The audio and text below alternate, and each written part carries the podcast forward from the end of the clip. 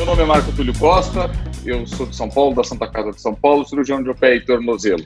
E a gente tem aqui hoje, uh, para ajudar na discussão, o doutor Eduardo Padula, do Rio de Janeiro, que é, é um defensor da cirurgia percutânea, e o doutor José Antônio Veiga Sanhudo, de Porto Alegre, que vai uh, defender e vai comentar para a gente sobre a cirurgia aberta, por que fazer cirurgia aberta. Uh, a cirurgia percutânea entrou no nosso país há algum tempo e eh, ela teve algumas controvérsias. Quando entrou, ainda, ainda tem controvérsia. Mas o doutor Padula seguiu um caminho bastante interessante para ele conseguir descobrir essa cirurgia e, e, acho que começar a praticar e trazer essa cirurgia para o nosso país. Eu queria que o Padula começasse falando quais foram, quais foram os caminhos que ele seguiu para ele chegar nessa cirurgia percutânea, por que a cirurgia percutânea para Alex Valgo? Vamos lá, Padula, como é que você chegou a isso? O que aconteceu que levou você a chegar na cirurgia percutânea? Bom, é, eu comecei a fazer cirurgia do pé, tradicional, vamos chamar assim, aberta, chevron, todas as, as técnicas, e eu também fazia fixador externo, e eu consegui, é, no início dos anos 2000, tive contato com a apresentação de uma cirurgia percutânea. E o que mais me chamou a atenção é que no final é, mostrou as complicações da cirurgia percutânea. Isso me deu aí uma certeza que era uma técnica séria. Todo mundo que fala que opera e não tem complicação, das duas, uma. Ou ou não opera. É, quando operou você vê uma... suficiente ainda. É, é, exatamente. A então, estatística sempre te pega. então, quando você vê uma apresentação onde você mostra as complicações, veja bem, complicações com índice pequeno, mas elas existem. Então, isso me, me aguçou o interesse para essa técnica. É, é, é, era um, um colega de, da Argentina, e aí eu resolvi é, procurar e fui para a Espanha, isso no, no, início dos anos 2000. Tá? Lá fiquei com Mariano de Prata, que é considerado como o, pioneiro, pioneiro, precursor aí da percutânea, mas a história não, não é bem essa, e aprendi a cirurgia percutânea, vamos botar assim um nome raiz, a cirurgia percutânea, aonde não se fixava uma cirurgia percutânea dos primórdios, vamos chamar assim. A cirurgia percutânea, a primeira descrição dela foi em, na década de 40, onde os podiatras faziam nos Estados Unidos, e isso gerou uh, uma, um, uma não, não homogeneidade do, do, do ato cirúrgico e também do material utilizado. Então tinha muito desastre, tinha gente que fazia bem, tinha gente que fazia mal. Você não tinha uma literatura, você não tinha um treinamento e também quem fazia não era tão habilitado. O tempo foi andando, ela foi proscrita na década de 80 nos Estados Unidos e tudo mais. E o Mariano, no final dos anos é, de em 99, 98, desculpa. Ele fez uma tese de mestrado onde ele organizou todos os gestos cirúrgicos e toda a parte é, é, da cirurgia percutânea. Ele fez um livro onde mostra anatomia, onde mostra tudo, e, e, e aí consolidou e fez uma reprodutibilidade dessa técnica, tá? que tem alguns conceitos lá em 1998, vamos colocar assim. E, esse, e aí começou-se a fazer a cirurgia percutânea, começou-se a ter um material padronizado, fresas, raspas, pontos de acesso, o que fazer e o que não fazer, que é o mais importante. E de lá para cá, é, eu voltei para o Brasil, né, tive muita dificuldade com o material, tá, desenvolvi material, desenhei material, uh, tive que construir motor para cirurgia percutânea aqui no Rio de Janeiro e tudo mais, em determinado momento, lá para 2010, 2012, né, é que a indústria enxergou a cirurgia percutânea e começou a fazer motor melhor, começou a investir tipos de fresa, e aí, hoje, a gente tem aí uma enxurrada e um apoio de indústria de material, de firmas. E aí o desenvolvimento acelera, é claro. Tendo dinheiro, sendo mandurinha só, é complicado, né? Então, esse foi o meu início. Né? E, e, e, tive muita resistência, como é claro, tudo que é, que é diferente tem resistência, e muitas pessoas também é, vislumbraram isso e a coisa está caminhando. Então, e a história da sua avó, Padula? Hã? E a história da sua avó? Mas a história da minha avó é um negócio complicado, porque eu voltei da Espanha e ela tinha 80 anos. Ela virou para 80 e poucos anos, virou para mim e pediu uma explicação sobre a cirurgia percutânea para o joanete, que ela tinha um, Alex Val, e aí eu expliquei como é que fazia, como é que não fazia e tal. É, ela me mostrou, como é que faria aqui no meu pé? Eu expliquei tudo e tal, aí ela olhou e falou assim, bom, então você vai operar meu pé. Eu falei, não, para, pera, você é minha avó. Então ela falou, meu filho, meu neto, a história é a seguinte, é, se você não operar meu pé, das duas uma, ou você não confia, não confia na técnica, ou você não confia em você como cirurgião. E ela, graças a Deus, está com os dois pés, feliz da vida, sem joanete. tá, então, ela foi uma paciente que eu operei. Então, isso mostra aí o quanto eu confio uh, na técnica, na reabilitação, que é bem, bem interessante. Bem interessante. O, Sanhudo, é, acho que você também sabe disso, Padulo, é, ele desenvolveu uma técnica de uma cirurgia aberta. Essa técnica é uma técnica nova também, conseguiu publicação internacional disso, autores fora do país também fazendo a técnica dele. E também é um algo, é, achei bastante interessante aqui. Como é que você fez para chegar nisso, Aildo? Por que, que você foi procurar uma técnica diferente? Como é que você chegou nessa técnica? Como é que foi essa experiência de publicar isso fora do país? Levar uma técnica daqui para ser publicada fora e ser feita fora do país. Fala aí. Muito bem, boa tarde então a todos. É interessante a, a história do Padula aí. Depois eu quero saber dele se ele está nessa primeira geração ou se ele já, já mudou alguma coisa do que ele aprendeu né, no início. Já da... virou Nutella? É, não, já virou é, Nutella, eu, eu, A cirurgia minimamente invasiva ela veio evoluindo, né? Ela não é a mesma coisa que se fazia há uns anos atrás. Mas com relação à cirurgia aberta, eu acho que o Padula falou ali que a gente tinha muita segurança de fazer chevron para deformidades é, pequenas, é uma cirurgia consagrada, né? Porque o, o objetivo da correção do joanete, os objetivos principais, o que, que é? Eliminar aquela saliência medial, reduzir a articulação, né? Tornar aquela articulação congruente novamente, sem encurtar é, muito é, o primeiro raio. Há um tempo atrás, quando eu falava sobre, sobre o Alex Val, você me dizia, sem encurtar o primeiro raio. Hoje eu digo encurtando pouco o primeiro raio, porque eu aprendi isso com, com os mais velhos aí. Um deles que me falou foi o Lafayette, que eu tive com ele lá na, na França. E o Baruch, o Samuel Baruch, é um que ensinou ele. Um pouquinho de encurtamento não faz mal para o primeiro raio. Então hoje a gente sabe que então o, o, faz parte do, do tratamento a gente encurtar um pouco e relaxa as estruturas e diminuir a pressão na articulação. Então, os objetivos da, da cirurgia do hálux valgus são esses. E a gente consegue isso perfeitamente com a cirurgia de chevron distal. Para deformidades leves. O nosso problema são as deformidades moderadas e severas, que eu acho que todo mundo sofre com isso. Eu acho que se não fosse por isso, ninguém ia inventar outra cirurgia, porque eu acho que a osteotomia distal, a de chevron ou outras, consegue resolver perfeitamente. Então, a gente começou a tentar resolver essas questões de, de, deformidades maiores e onde eu fiz meu meu treinamento, meu fellowship foi lá em Cincinnati, o Samarco fazia o chevron proximal, que é uma cirurgia que tem uns resultados bem interessantes, mas tem uma instabilidade muito grande na região proximal. Então eu via que com eh, mesmo que tu tivesse uma, uma correção adequada no, no transoperatório, era muito comum os pacientes eh, perderem a redução e depois ficar com valgo residual.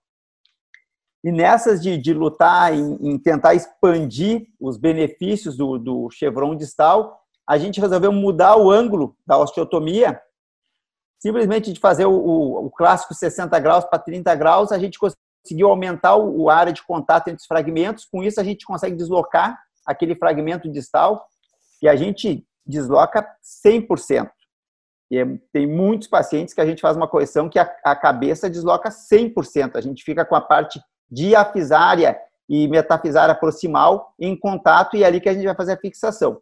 Então, com isso, a gente começou a encarar o Aloxval com muito mais é, coragem, né? Porque é uma cirurgia que eu me lembro quando eu comecei a trabalhar com pé e tornozelo, chegava um paciente com joanete muito grave no meu consultório e dizia: Meu Deus, a gente sabia a dificuldade que era de corrigir e de manter aquela correção. E aí, com essa modificação, a gente começou a ter resultados muito melhores e isso foi em 1997. Aí a gente foi atrás dessa modificação para ver se já havia sido publicada, não foi. a gente mandou para o Futenenco como dica de técnica cirúrgica. Foi publicada em 2000, depois a gente publicou os resultados em 2006, nossos primeiros eh, resultados. E assim, ó, é uma técnica que a gente faz até hoje. Eu vou dizer que eu acho que são muito poucas cirurgias ou muito poucas técnicas que a gente começa a fazer com lá por 90 e continua fazendo até hoje. Quer dizer, eu acho que um dos grandes motivos de eu não ter passado a fazer a cirurgia percutânea é esse. São os meus resultados com a cirurgia aberta. Talvez se eu não tivesse esses resultados, essa segurança que eu tenho hoje, eu já teria é, realizado a cirurgia percutânea. Até porque eu já fiz o curso de, de percutânea, porque é muito fácil assim, não, não me agrada, não gosta, mas tu não conhece, né? Então, acho que é importante a gente conhecer a técnica. É, eu já fiz o curso Sim. no Brasil, fiz o curso no exterior, fiquei com um Baruch, que faz bastante percutânea, fiquei com o Lafenette, que é um excelente cirurgião, os resultados eles são exuberantes, e realmente eu, eu vejo que tem ótimos resultados, mas realmente o que não me, me levou para esse lado são os resultados que eu tenho com a cirurgia aberta, e o que acontece é o seguinte, eu acho que a modificação ela vai fazer com que tu tenha uma curva de aprendizado, tu vai passar a ter maus resultados para tentar, é, vamos dizer assim, chegar nos resultados que eu já tenho hoje com a cirurgia aberta. Mas a, a minha história foi mais ou menos essa. Então a gente começou, tentou fazer da, da, do chevron distal, estender ele para deformidades maiores e a gente eh, conseguiu perfeitamente. A gente faz eh, o chevron estendido para deformidades muito severas. Às vezes quem vai observar nossa cirurgia lá tem que ficar apavorado que a gente desloca 100%. E claro que não é a única técnica que eu uso. Eu uso chevron proxima, eh, eh, distal para cirurgias menores. Tem muitos casos que eu uso artrodese metatarsofalangiana, mesmo quando não tem artrose.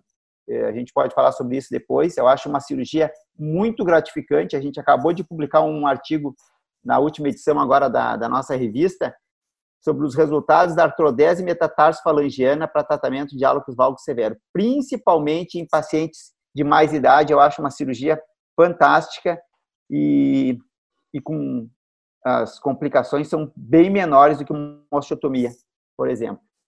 É, mas vamos lá então, porque assim, o que você está falando, Sandra, é que você tem bom resultado, a gente sabe disso.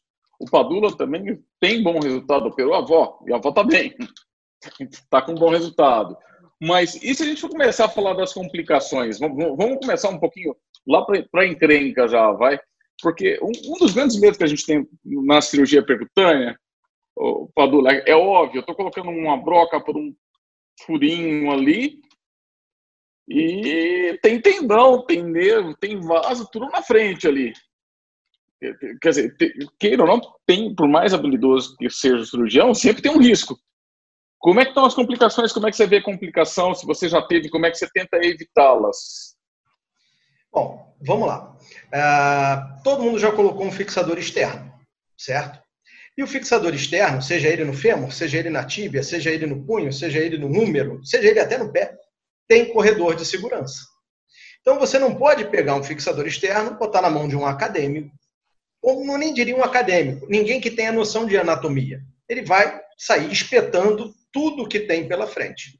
Então a cirurgia percutânea, que aí foi ah, o, grande, é, é, é, o grande diferencial dos bons resultados, foi quando você começa, e aí tem a associação do, do Mariano com o Paul Galano, infelizmente um anatomista excepcional que, que faleceu precocemente, faleceu, né? aonde ele começou a mostrar por onde você entrar e por onde você é proibido de entrar.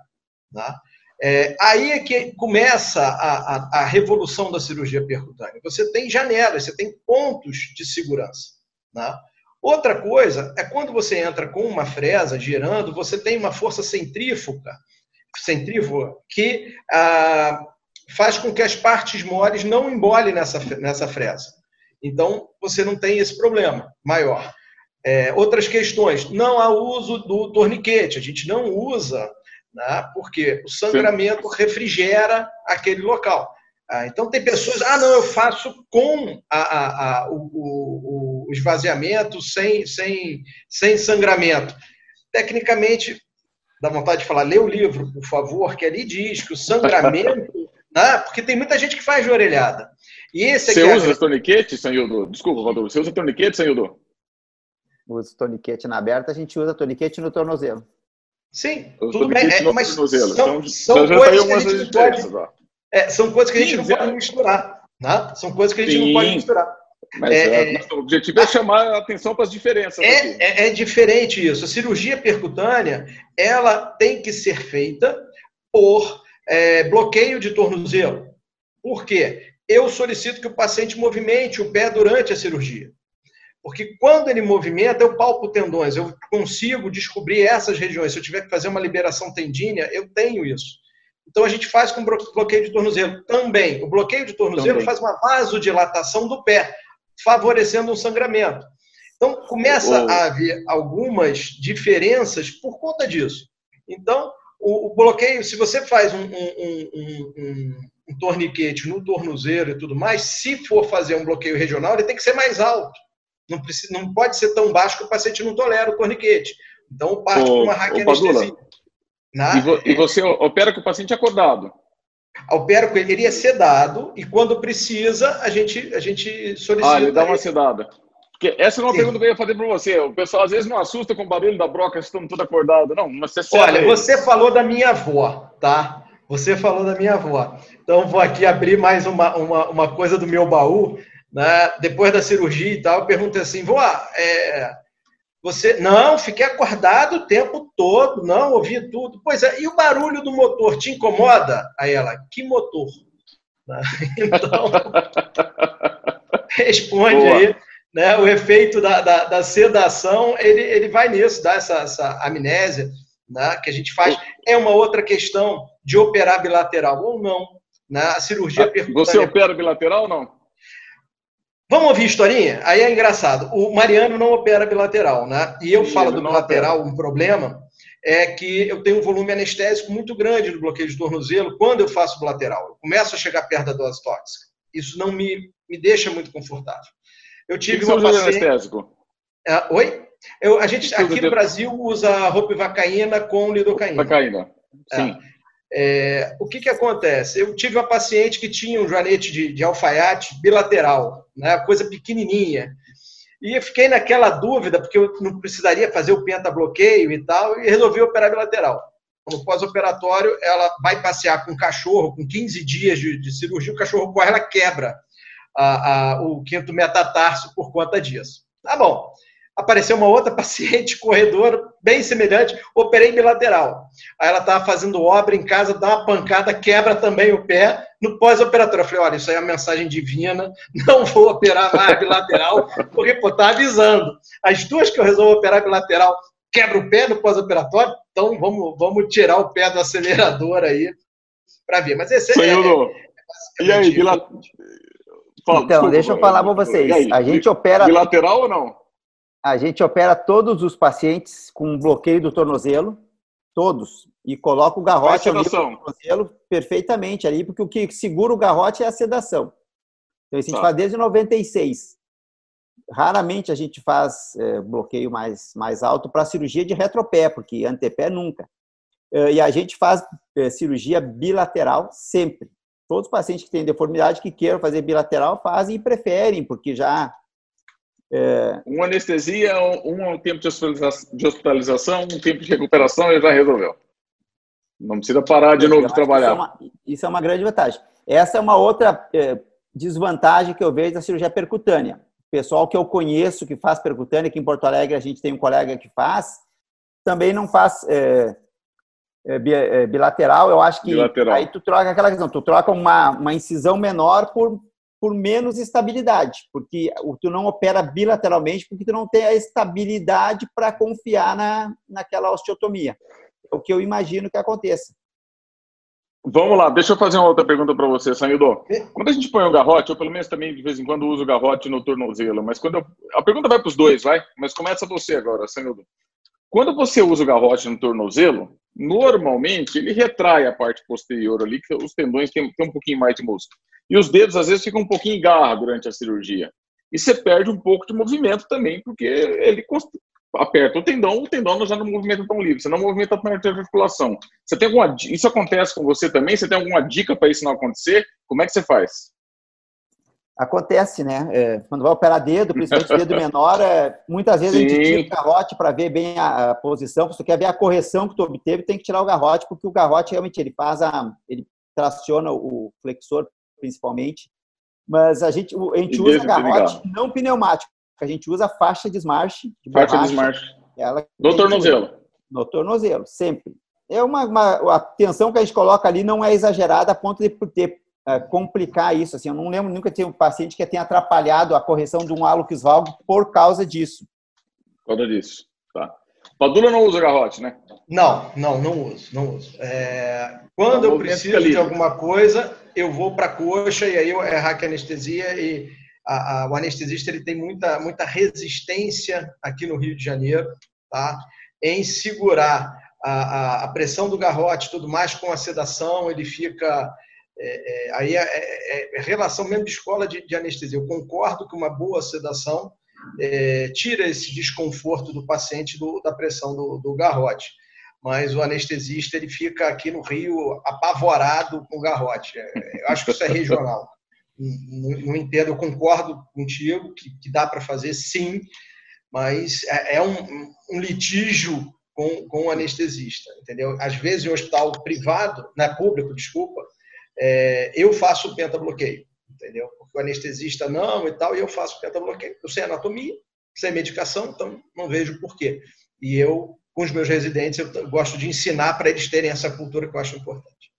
Saiu do pentabloqueio, quem faz você ou o anestesista? O anestesista. É, é eu vou dar minha opinião. Na... Quem faz sou eu. Tu faz? E quando, Mas e tu quando, tem um anestesista na sala, não? Tenho, eu tenho anestesista. Eu também Mas tenho anestesista é, na sala. É, bilateral, que eu chego perto da dose tóxica. Você não faz bilateral, né, Padula? Você faz o pentabloqueio bilateral, senhor? Faço. Que aí eu começa a chegar perto da dose tóxica do anestésico, que a Padula falou. Faz. O anestesista faz. Vamos fazer o seguinte, eu vou, eu vou importar para o Rio os anestesistas aí do Sul. Aí o gaúcho é macho, tchê. A gente tem uma... Mas assim, cara eu vou elogiar aqui a minha equipe de anestesista. A gente tem uma equipe de anestesista muito forte aqui. Na verdade, é uma equipe que faz praticamente todos os cirurgiões de pé de, de Porto Alegre. Então, eles têm uma experiência muito grande com, com, com bloqueio regional. Fazem bloqueio hipoplíteo também. Quando precisa subir um pouco mais, a gente tem feito muito bloqueio hipoplíteo, que facilita muito a analgesia no pós-operatório. Então vamos lá, vamos, vamos continuar aqui na, na, na encrenca para vocês dois, nessas duas técnicas aí. Existem um, um, alguns conceitos que são um pouco difíceis para a gente entender a correção do Loxvol, que ainda são muito discutidos. Um deles é a correção do sesamoide. Padula, isso os, ou come, começa, vamos começar pelo Sanhudo, vai, você está falando sempre agora. Sanhudo, e aí? Te preocupa corrigir o sesamoide estar na posição correta ou reduzir o primeiro meta sobre o sesamoide? Né? O sesamoide sempre está na posição correta, o primeiro meta que sai. Mas reduzir primeiro meta sesamoide te preocupa no seu raio-x pós-operatório imediato? E o que, que você faz para reduzir se isso te preocupa? Muito bem. Deixa eu falar antes uma coisa que tu perguntou ali sobre as complicações das cirurgias. Eu acabei não Opa, falando, desculpa, mas... Desculpa, nós não, pulamos isso aí. E é uma das coisas que também me, me, me mantém na cirurgia aberta, porque as complicações, claro que é uma amostra totalmente viciada, os pacientes que me procuram com complicação são os pacientes que não deram certo. Os pacientes que ficaram bem com a cirurgia percutânea, eles estão felizes da vida na casa deles, não vou mostrar para ninguém. Mas eu, eh, os casos que eu vi de complicações da cirurgia percutânea, eu considero muito mais difíceis de solucionar do que as complicações da cirurgia aberta. Então, esse é um dos motivos também que me, me deixa mais seguro fazendo a cirurgia aberta, que as complicações, até porque a gente lida com isso há muito mais tempo, a gente está mais acostumado a, a, lidar. Com relação aos sesamoides, isso que tu falou, eu acho que super importante. É, o Samarco, foi onde eu fiz o meu fellowship lá, ele sempre dizia no pós-operatório, dizia, ó, olha o teu sesamoide se está bem no lugar. Então, eu acho fundamental. Agora a gente tem essa, essa filosofia aí da correção rotacional e justamente uma Nós vamos chegar lá também que ela, que ela mostra isso, a importância de tu colocar a cabeça em cima do sesamoide. Eu considero isso super importante. Tem um artigo que saiu agora no O que, que você faz para colocar? é, empurra a cabeça lateralmente. Então, e para isso, a, a, a, eu solto a, que eu acho super importante, eu não solto o adutor, mas eu solto a cápsula lateral, para a cabeça conseguir desviar lateralmente e ficar em cima do sesamoide. Por onde você solta a cápsula lateral? Por uma via dorsal ou por dentro da, da articulação? Por baixo. Entre o por, sesamoide. Pela articulação. Isso, bota um, então. um 100 miller no colo do primeiro meta, puxa ele e passa o bisturi lá. E você corta ela horizontal, vertical ou em L? Horizontalmente. A cápsula horizontalmente. lateral horizontalmente. E você, Padula, o sesamoide te preocupa? Como é que você faz para corrigir o sesamoide na percutânea? Vamos lá, vamos começar a pensar numa, numa, numa coisa aí que se falou da complicação. Realmente, o que, que acontece? Né? É, vocês dois, Marco Túlio e, e Sanhudo, né? vocês fizeram, foram R1 uma vez na vida. E no R1, vocês viram cirurgia de valgo aberta? Né? No, no serviço de vocês? Sim. E vocês tiveram acesso à, à, à serra oscilatória no seu R1? Sim. Né? Então, o treinamento que se tem na cirurgia aberta, ele é muito maior, muito mais longo do que na percutânea. Hoje a gente vê um desafio. O camarada vai para um curso, a gente está fazendo curso em Barretos uma vez por ano e tudo mais. Ele olha aquilo maravilhoso, um curso de um dia, onde tem um pezinho de cadáver para ele fazer, e dali ele sai fazendo a percutânea. Então, todo mundo fala que a curva de aprendizado da percutânea é muito longa. Eu não vejo que seja muito longo. É que você vê tarde demais a percutânea, vamos dizer assim. Você não consegue fazer isso. E aí complica mesmo, porque você não tem muita experiência. Né? A melhor cirurgia é aquela melhor indicada e com o profissional mais apto para fazer. Então, realmente, para quem tem uma técnica, que desenvolveu uma técnica e tudo mais, partir para uma outra que não fixa, que é diferente, que aí tem uma diferença entre cirurgia percutânea e a via percutânea. Essa é que é a história. Tá? A cirurgia percutânea, que a gente chama de marianista, que dizem que eu sou o defensor aqui no Brasil, etc., bababá, ela tem uma filosofia diferente da cirurgia percutânea fixada. O que, que seria a cirurgia percutânea, a filosofia da cirurgia percutânea? Eu faço as Aí, liberações necessárias de partes ósseas e de partes moles. Tá? Então, Vamos falar do sesamoide. Eu libero a parte óssea do primeiro metatarso, eu libero a parte óssea cápsula ligamentar da articulação metatarso-faliangiana e faço uma osteotomia da falange proximal do hálux. Para quê? Eu levo a cabeça para debaixo dos para cima dos metatarsos, desculpa, a cabeça para cima dos sesamoides, e eu pego o flexor longo do hálux e realinho ele. Então, essa é a teoria. Quando eu é, é, é, libero isso, deixo o pé solto para isso, eu faço um curativo que vai conduzir isso, e aí muitos pecam no curativo, porque acha que o ortopedista botou o parafuso, está resolvido, não vê o curativo, não vê se corrigiu. Põe uma, uma, uma sandália de solado rígido, tá? aonde eu diminuo o movimento dessas osteotomias, que são muito estáveis, porque eu traumatizei pouco as partes moles, e no meu acompanhamento pós-operatório, nos meus curativos, eu posso ir ajustando isso. Se houve uma hipercorreção, eu posso voltar ela para a posição. Se houve uma hipocorreção, eu posso resolver. Se eu quero mexer na rotação, eu também tenho essa possibilidade.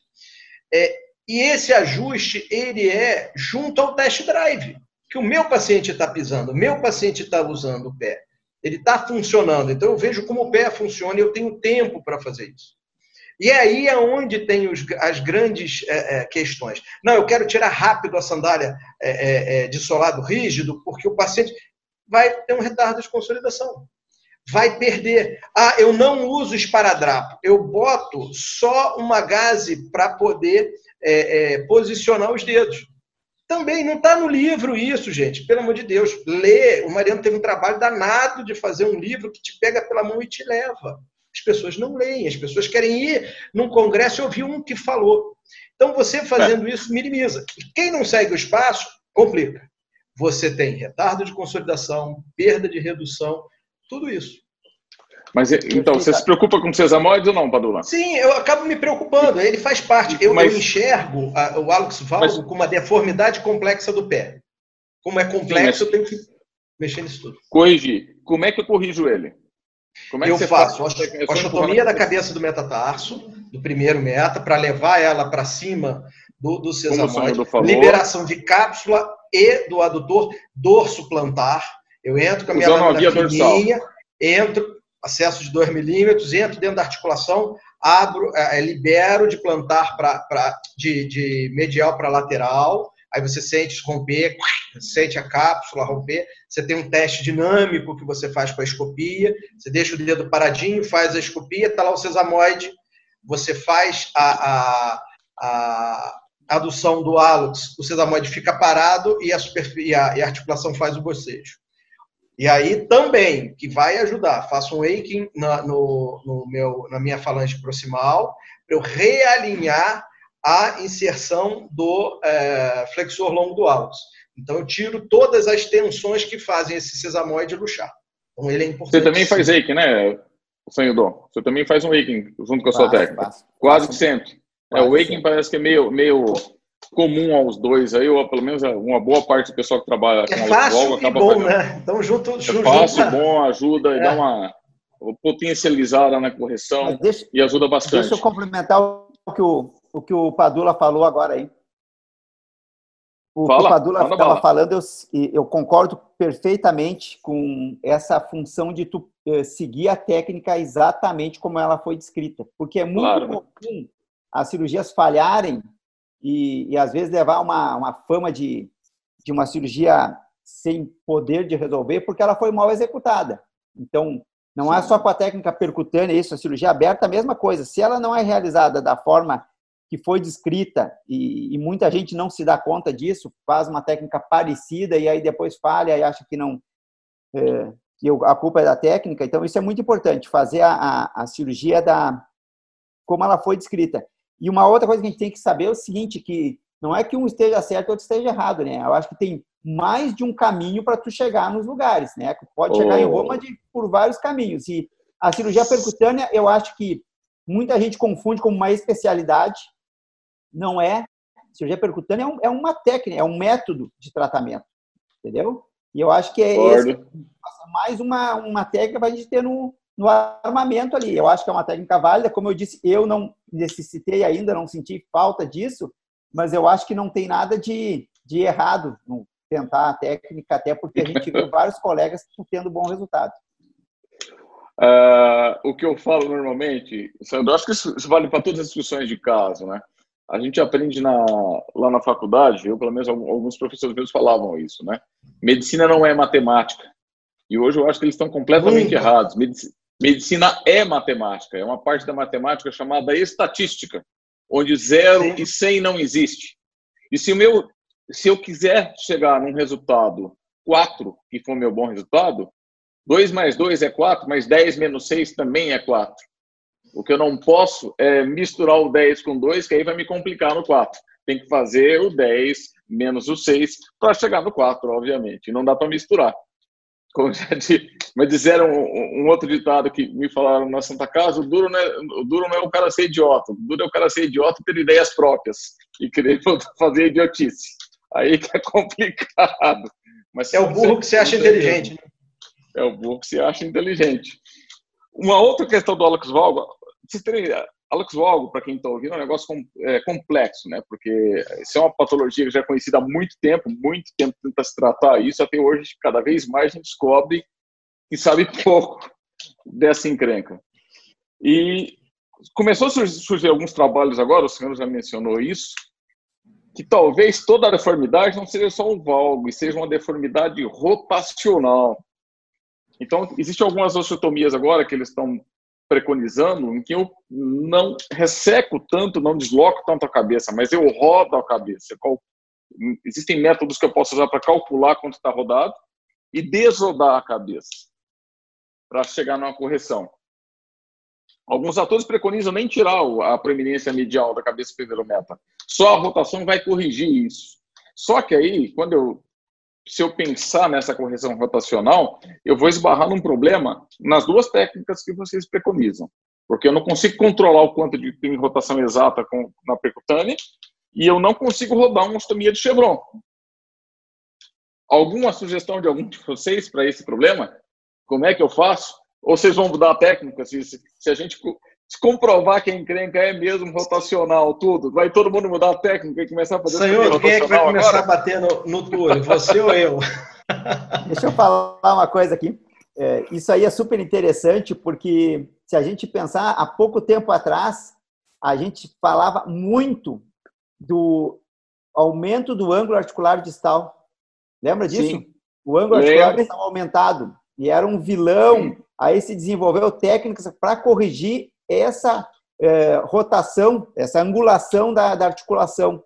Aí hoje se descobriu que aquilo que aparecia no raio-x como uma, um ângulo aumentado, na maioria das vezes não era. Era a cabeça que tinha rodado e radiograficamente ela aparecia como uma articulação inclinada. Rodada. Aí para ver como a gente vai eh, andando para frente e para trás nessa função do, do hálux valgo, né? É muito complexa, né? O hálux valgo ele tem valgo interfalângico, valgo metatarso falângica, eh, da metatarso falângica, instabilidade na cunha metatársica, rotação, luxação nos sesamoides, luxação metatarso falangiana. É uma deformidade, como o Padula falou, muito complexa. E agora nasceu, né? Um japonês já tinha alertado sobre isso, e agora o pessoal do Chile lá começou a mexer mais com essa função da rotação, Sim. mostrando que rodando o, o primeiro metatarsiano, a gente consegue corrigir a deformidade. Teve um colega nosso aqui, eu até participei do estudo com ele, o Eduardo Pedrini, ele realizou dois estudos para avaliar essa rotação intrínseca do, do metatarsiano no hálux valgo. E o que foi mais surpreendente no nosso último estudo, que foi demonstrado que o, porque para mim a rotação que a gente enxerga tá, é, do, do hálux, ela aconteceria na articulação metatarsofalangiana. À medida que vai fazendo o valgo, é, o tendão abdutor é, não consegue, começa a entrar em atrito com, a, com o banho ali, com o joanete, e aí ele roda para conseguir, e aí quando ele roda, ele leva o, o, o, a, o hálux em rotação. O que, que acontece? A gente fez um estudo para ver se nos pacientes com hálux valgus se eles tinham rotação no metatarsiano. E aí? O mais surpreendente é que os pacientes que têm hálux valgus, eles têm uma rotação intrínseca. É uma coisa que na minha cabeça não parecia lógico, que o metatarsiano vai rodando, vai se torcendo à medida que o paciente desenvolve hálux valgus. E esse foi um exame que um estudo que foi feito com tomografia e mostrou uma diferença muito grande nesses nesses pacientes. Nesse sentido, o que, que a gente vê?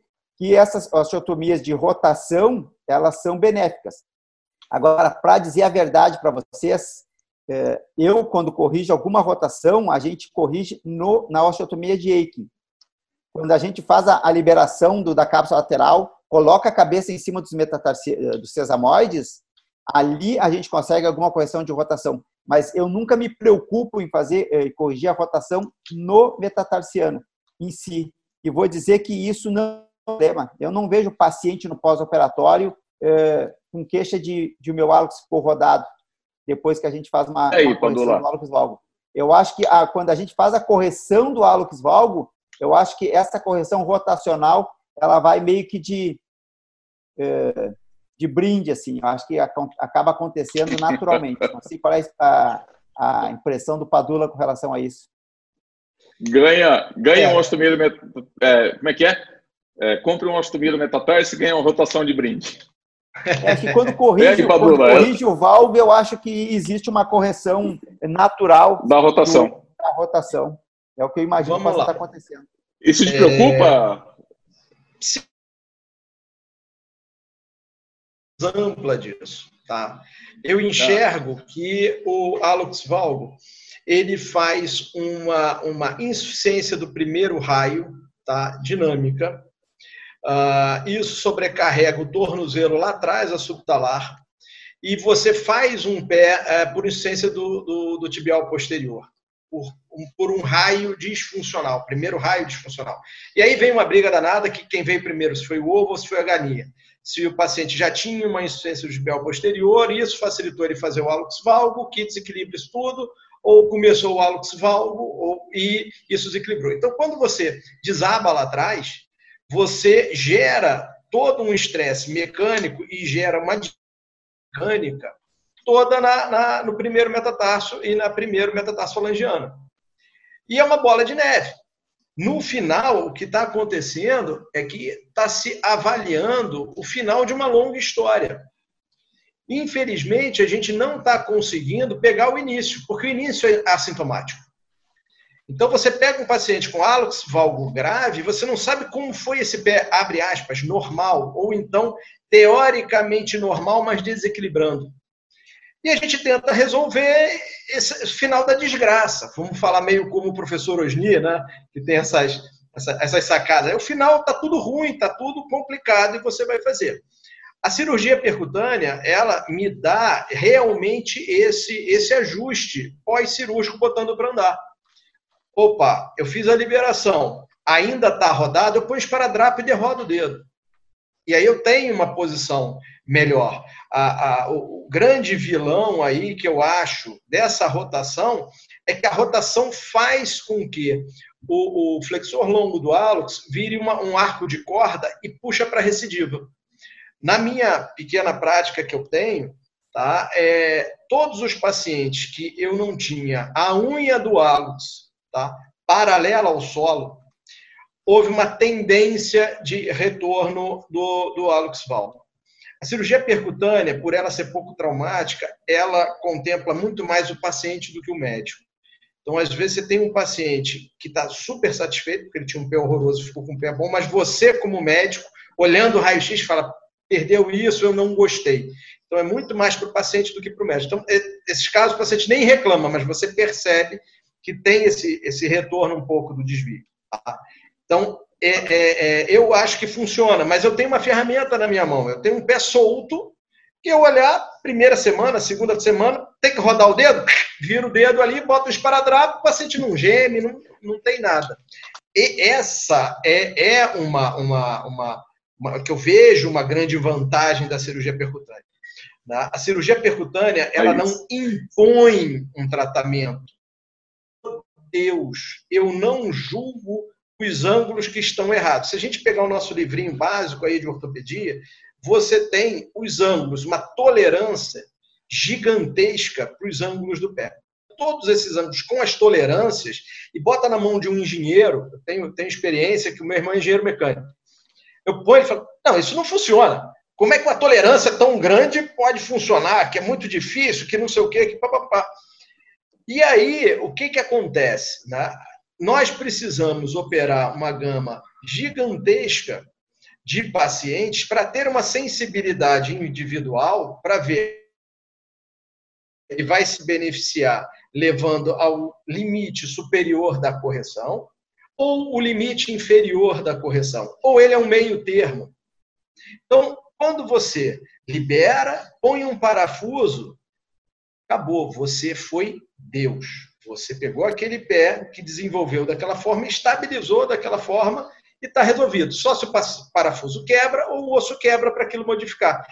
Por isso que o hálux valgo grave é o grande desafio, que você impõe ele para ficar naquela posição que a gente julga nos livros de anatomia que seja a melhor posição para aquele pé. O estresse é tão grande que não aguenta. Tá?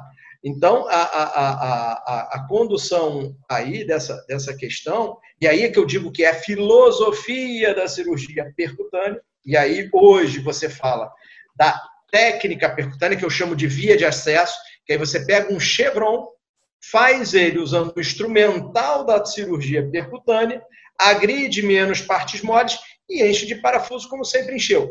Encheu? é, é. E você consegue. Então, se a gente pegar a técnica do sanhudo, tá? ela é reprodutível com a, o acesso percutâneo. A gente tem frese, a gente tem, e o que, que acontece? Eu vou ter um paciente que é, vai se beneficiar das alterações mecânicas que a técnica propõe, vai se beneficiar de tudo isso da técnica e também de um acesso um pouco menor. Tá? Sim, é, sim. É, é, é, somar oh, oh. isso e andar para frente, entendeu? Isso tem, tem como. É, sim.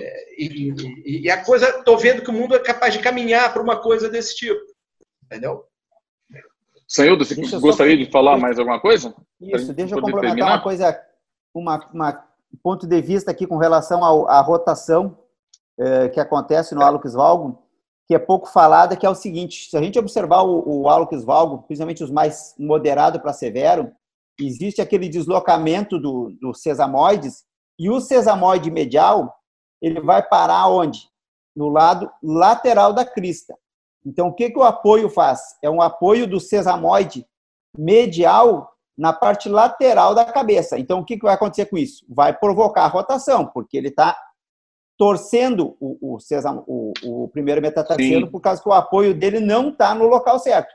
Quando a gente faz a cirurgia de Chevron, que não, ela em si não provoca correção rotacional, mas ela coloca a cabeça exatamente em cima dos sesamoides olhar um, um, um, um raio-x pós-operatório da cirurgia de Chevron, é, por maior que seja a deformidade, a gente, o objetivo é colocar a cabeça em cima do sesamoide.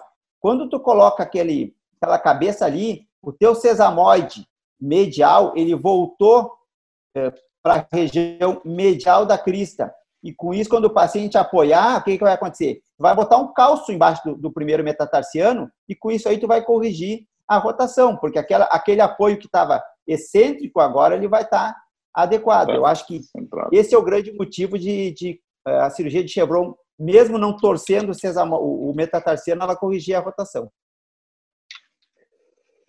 É. Então, senhores, é, nós estamos com um tempo aqui já estourando. Eu vou pedir uma mensagem final para vocês, bem rapidinha, bem curta, bem sucinta para cada um. Padula, manda bala, depois o, o. Eu Vou fazer um resumão final da minha impressão dessa discussão dos dois e a gente encerra. Vai, vamos lá, Padula. É, foi muito bom, né? A gente está entre amigos, essa é a verdade, então deu para falar muita coisa, conversar. É, se a SBOT quis começar esse projeto com a gente, eu acho que é, é pelo seguinte: a SBOT não quer nada sem pé nem cabeça, então começou pelo pé, porque com a gente o negócio dá pé. Abraço a todos aí, meus amigos. Muito Fala, senhor 30 segundinhos aí. Muito bom, muito boa discussão, ver um ponto de vista saudável do outro lado, mostrando o porquê que é, a maneira de, de, trabalhar. E eu queria deixar uma mensagem que é a seguinte: eu acho que eu fui outro dia de, de Campinas para Araras visitar minha filha, estava fazendo faculdade lá, e no caminho tinha uma, uma fábrica e tinha uma placa no, no, no no pátio da, dessa fábrica dizia assim: ó, segurança é inegociável. Eu acho que essa é a, grande mensagem para todo mundo, que a gente procure fazer a técnica que a gente se sinta seguro. Se ela for percutânea, se ela for aberta, eu acho que eu vejo muita gente com segurança fazendo técnica de lapidos, que eu faço menos de uma vez por ano, e é muito interessante como o Alux Valgo é tratado de maneira super satisfatória por uma, por uma variedade muito grande de técnicas em todo o Brasil. Então, eu acho que o mais importante é isso, que a gente realize a, a cirurgia que a gente tem segurança para tratar os nossos pacientes. Ah, eu, vou, eu vou agradecer os dois, tanto o Sanildo quanto o Padula aqui. E se eu for fazer um resumão disso, é interessante como o Sanildo falou, né? Vários caminhos levam a Roma. E o, é, o importante é a gente discutir esses caminhos para tentar achar o mais seguro e o mais fácil. E a gente só consegue fazendo isso discutindo os caminhos ou discutindo as técnicas de forma segura, inteligente e profissional, de maneira a entender as complicações de cada uma e de maneira a entender as vantagens de cada uma, que eu acho que é o que a gente fez aqui agora. É, é um resumão geral de tudo, né? As duas técnicas são importantes, as duas técnicas são válidas, vocês dois se preocupam com a posição dos sesamoides, vocês dois soltam cápsula lateral e a rotação do primeiro meta parece que não é tão importante essa correção na técnica para vocês dois. Isso eu achei bastante interessante. E também o que vocês falaram, né? Nenhuma técnica é infalível, eu tenho complicações em cada uma delas.